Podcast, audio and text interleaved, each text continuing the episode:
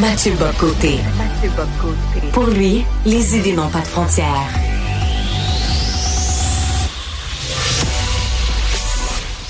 Au contraire, les idées mènent le monde. Réflexion, observation, échange, critique, solution. Mathieu Bocoté.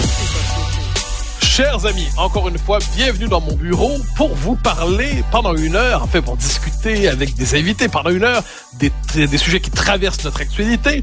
Et le, je consacrerai aujourd'hui mon édito à une question qui me semble centrale, en fait plus que centrale, et qui sera au cœur de l'actualité demain. Mais il faut prendre un peu d'avance pour savoir ce dont il est question à travers tout cela. Je parle évidemment du jugement à venir sur la loi 21, euh, qui, en fait, parce que vous savez, autour de la loi 21, il y a un long chemin qui nous conduit jusqu'à la Cour suprême d'ici euh, un an ou deux, deux ans et demi peut-être. Donc, un long chemin nous y conduit. Et demain, une étape importante va nous conduire donc la, la cour d'appel pour savoir de autrement dit est-ce que la loi 21 passe ce qu'on appelle le fameux test des tribunaux.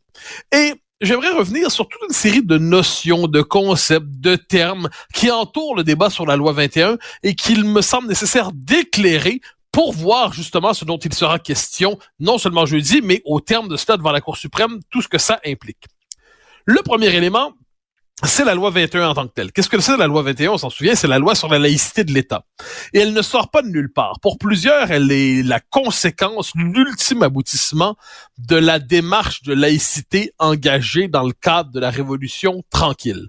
Il y a du vrai là-dedans. Les Québécois, à partir de la Révolution tranquille, ont voulu se délivrer de l'emprise excessive de l'Église catholique qui s'était substituée à l'État globalement après la conquête et plus encore après 1840, quand les Québécois n'avaient d'institutions collectives que l'Église, et l'Église avait étendu ses fonctions, c'était non pas emparé malicieusement, mais ça en était venu à se servir d'institutions nationales pour les Canadiens français. On a vu ça aussi en, en Pologne en d'autres époques, on l'a vu aussi en Irlande. Les peuples dominés catholiques ont tendance à surinvestir l'Église catholique pour en faire le vecteur de leur expression nationale. Donc, avec la Révolution tranquille, on a voulu laisser ça de côté un peu, même beaucoup, pour se séculariser, devenir une société laïque. Et on a décidé de refouler à l'arrière-scène de l'espace public, à l'arrière-fond de l'espace public, le catholicisme. Mais ce qui s'est passé sous la pression euh, migratoire des 60 euh, dernières années, mais plus encore des 50 dernières années, et plus encore des 30 dernières années, c'est qu'on a changé l'arrière-fond on a changé l'arrière-fond et ce qu'on a vu, c'est comme société, autrement dit, qu'il y avait un fond catholique, un arrière-fond catholique, une culture catholique, mais qui avait fait le choix de la laïcité dans l'organisation de sa vie collective. Qu'est-ce qu'on a vu? On a vu émerger différentes revendications s'inscrivant dans la logique du multiculturalisme canadien et réclamant justement une forme de traduction dans l'espace public de revendications ethno-culturelles, mais plus encore ethno-religieuses, ethno-religieuses dans l'espace public les Québécois, avec la Révolution tranquille, avaient laissé de côté la religion. Les Québécois voient revenir des revendications religieuses à partir du milieu des années 2000. Hein. Ça commence, on le sait, avec la question du, euh, du kirpan à l'école. Est-ce qu'on jeune peut amener un kirpan à l'école, qui est quand même une arme, qui est un couteau? Et là, certains vont dire oui, le peut, à condition que ce soit un couteau purement symbolique. D'autres diront non, un couteau est un couteau. Mais ce qui est essentiel, c'est qu'autour de la question du kirpan et ensuite plus encore du voile islamique qui, elle, se pose dans l'ensemble du monde occidental, on a vu des revendications religieuses qu'on ne connaissait plus émerger dans notre société.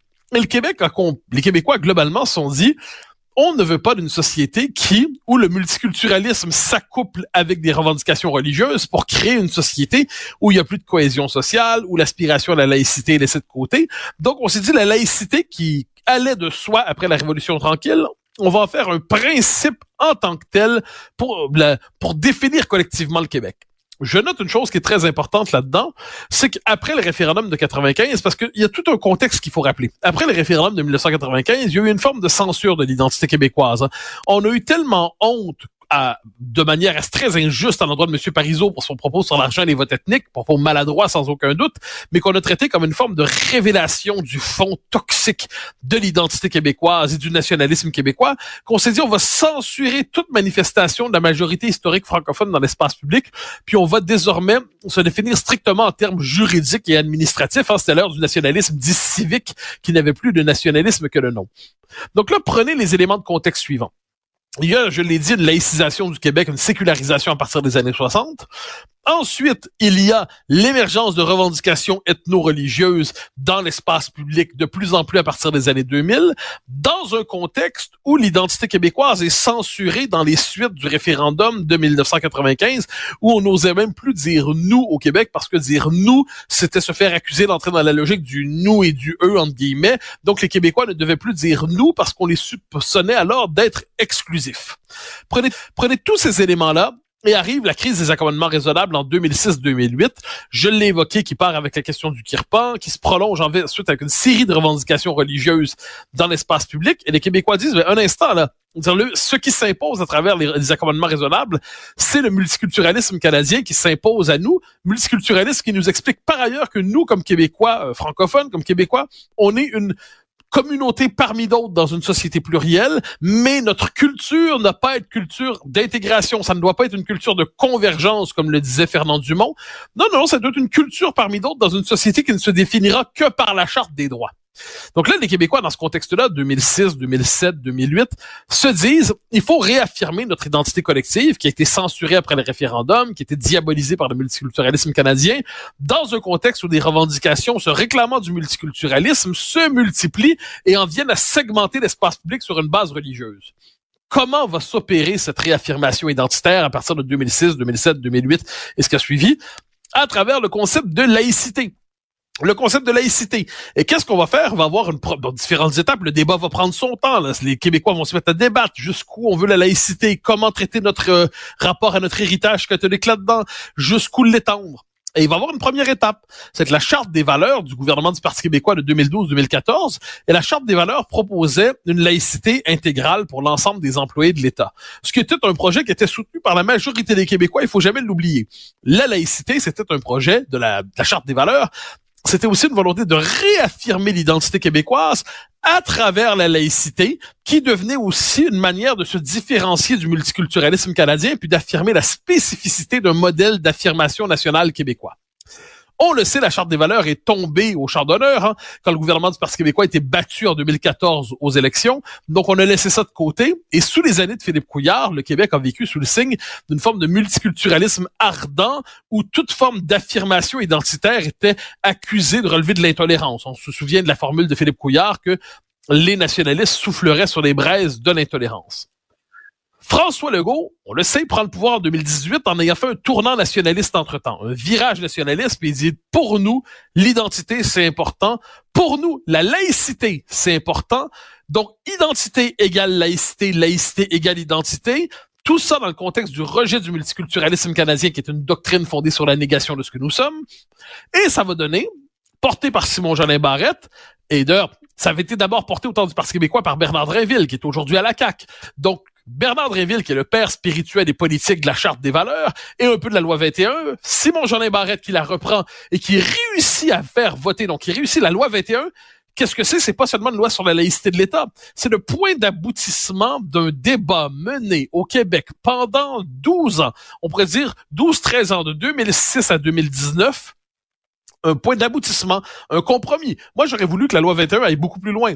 Moi, je me serais pas contenté de l'appliquer à certaines catégories d'employés de l'État. Je l'aurais aussi appliqué aux femmes qui, sont, qui enseignent en garderie, dans les CPE. Je l'aurais appliqué, en fait, à tous les employés de l'État, hommes, femmes, et ainsi de suite, parce que afficher un symbole religieux lorsqu'on travaille pour l'État, lorsqu'on travaille pour l'État, que ce soit en fait un symbole qui témoigne d'une conviction profonde, eh bien, ça consiste à utiliser sa fonction pour faire du prosélytisme. Si j'étais enseignant, puis je portais un t-shirt, je suis un indépendantiste. Mais ça enverrait un drôle de message à mes étudiants, surtout si j'enseignais en histoire. Ils comprendraient le type de, ça enverrait un message aux étudiants sur le mode, aïe, aïe, aïe, ouais, pour pas lui déplaire, il faut que je dise ça ou ça.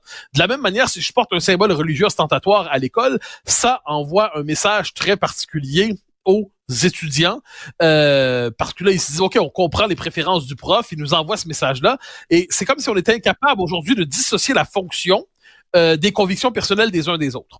Tout ça pour dire que la loi 21, c'est une loi de compromis. C'est une loi qui arrive 12 ans, 13 ans après la crise des accommodements raisonnables. C'est une loi où il y en a qui en voulaient plus, c'est ma bande, il y en a qui en voulaient moins, c'en est d'autres, mais on s'est mis d'accord autour de cette loi-là. Normalement, ça aurait dû s'arrêter là. Les Québécois, après plus d'une décennie de débat, tout comme ça avait été le cas pour la loi 101, soit dit en passant, du Bill 63 au Bill 22 à la loi 101, il y a à peu près 10 ans d'écart, euh, 9 ans dans ce cas-là, eh bien dans notre cas, dans 8 ans, pardon, dans notre cas, eh bien ça aurait pris 10 12 ans pour en arriver à une loi qui s'appelle la loi 21. Au terme de tout cela, est-ce que les Québécois peuvent se dire parfait, on passe à autre chose? Eh bien non parce que la loi doit être soumise au test des tribunaux, c'est-à-dire au gouvernement des juges, c'est-à-dire à, l'ordre fédéral canadien, au gouvernement des juges d'Ottawa. Ça va culminer devant la Cour suprême. Il hein, faut pas se tromper avec ça. Euh, on nous dit quelquefois, oui, mais ça va être jugé en fonction de la Charte québécoise des droits et pas seulement la Charte canadienne. Premièrement, faut juste rappeler que la, Charte québécoise était véritablement... Euh, on pourrait dire colonisée idéologiquement par la Charte canadienne des droits, par la logique euh, pan-canadienne des droits par le régime de 1982. Puis deuxièmement, faut pas oublier que la Charte québécoise a un avantage sur la Charte canadienne des droits, c'est que le Parlement peut la modifier. C'est très important qu'il puisse la modifier, parce que ça veut dire que les élus perdent pas le pouvoir puis ils fixent les paramètres du contrat social collectif. Tout ça pour dire, chers amis, que là, ce qu'on va voir, c'est que la loi 21, on aurait dû, ça aurait dû arrêter là. Mais non, ce sont les tribunaux canadiens qui vont décider dans quelle mesure la geste d'affirmation collective du Québec était légitime ou non? Ce sont les tribunaux avec leurs fameux tests, et les tribunaux, donc le gouvernement des juges, parce que les, juges ont un pouvoir immense aujourd'hui, un pouvoir qui dépasse largement le pouvoir qui leur était traditionnellement consenti. C'est un pouvoir aujourd'hui de se substituer aux législateurs, de nous dire ce qu'on peut faire, ce qu'on peut pas faire, les règles du droit, et ils réinventent le droit en l'interprétant. Mais dans ce contexte-là, tout le débat qu'aurait eu le Québec sur la loi 21 peut être anéanti, encadré, mutilé, décomposé par les tribunaux canadiens. Moi, je voudrais rappeler une chose simple. Peu importe si les fédéraux touchent ne serait-ce qu'un fil de la loi 21, s'ils touchent ne serait-ce qu'un fil de cette loi, on peut dire que la loi a été euh, déconstruite, qu'elle aurait été neutralisée. Parce que moi, je crois que les tribunaux fédéraux vont être, en fait, les tribunaux plus largement vont être subtils. Ils vont pas d'un coup anéantir la loi. Ils vont la détricoter peu à peu, comme ils ont fait avec la loi 101, pour la rendre progressivement inefficace et neutraliser la capacité de réaction des Québécois. Mais quant à moi, je suis convaincu d'une chose, on a mis tellement d'efforts pour en arriver à cette loi 21, on a mis tellement d'efforts pour en arriver à ce compromis collectif que si les fédéraux, si le régime canadien en fait, à travers ses juges, à travers son Parlement fédéral, mais surtout si le régime canadien à travers ses juges et sa Cour suprême ne touche qu'un fil de la loi 21, ça va accoucher d'un Meach 2. Meach 2, c'est-à-dire on a demandé la reconnaissance du Québec, même pas comme nation, même pas comme peuple, comme société distincte, puis même ça, c'était trop. Eh bien, dans ce contexte, et les Québécois, on s'en souvient, s'étaient révoltés, l'appui à l'indépendance du Québec avait monté à, monté à 65% environ, eh bien, si on casse la loi 21, si on touche à la loi 21, si on n'y touche que d'un fil à la loi 21, on va avoir un Meach 2 au Québec, et vous connaissez la suite, et cette fois-là, je pense pas qu'on va manquer notre coup. Donc, sur le fond des choses, si l'ordre canadien ne tolère pas l'affirmation minimaliste et raisonnable de la différence québécoise travers la loi 21, on peut s'attendre une poussée, une accélération de la question nationale dans la vie publique dans les prochaines années. Peut-être est-ce inévitable parce que la seule manière pour les Québécois de s'affirmer, nous le savons, vous le savez, c'est évidemment d'être pleinement maître chez soi sans demander la permission au juge d'Ottawa, sans demander la permission à une majorité canadienne anglaise qui, d'une manière ou de l'autre, a toujours trouvé qu'on était un peu de trop dans le paysage et dans ce pays.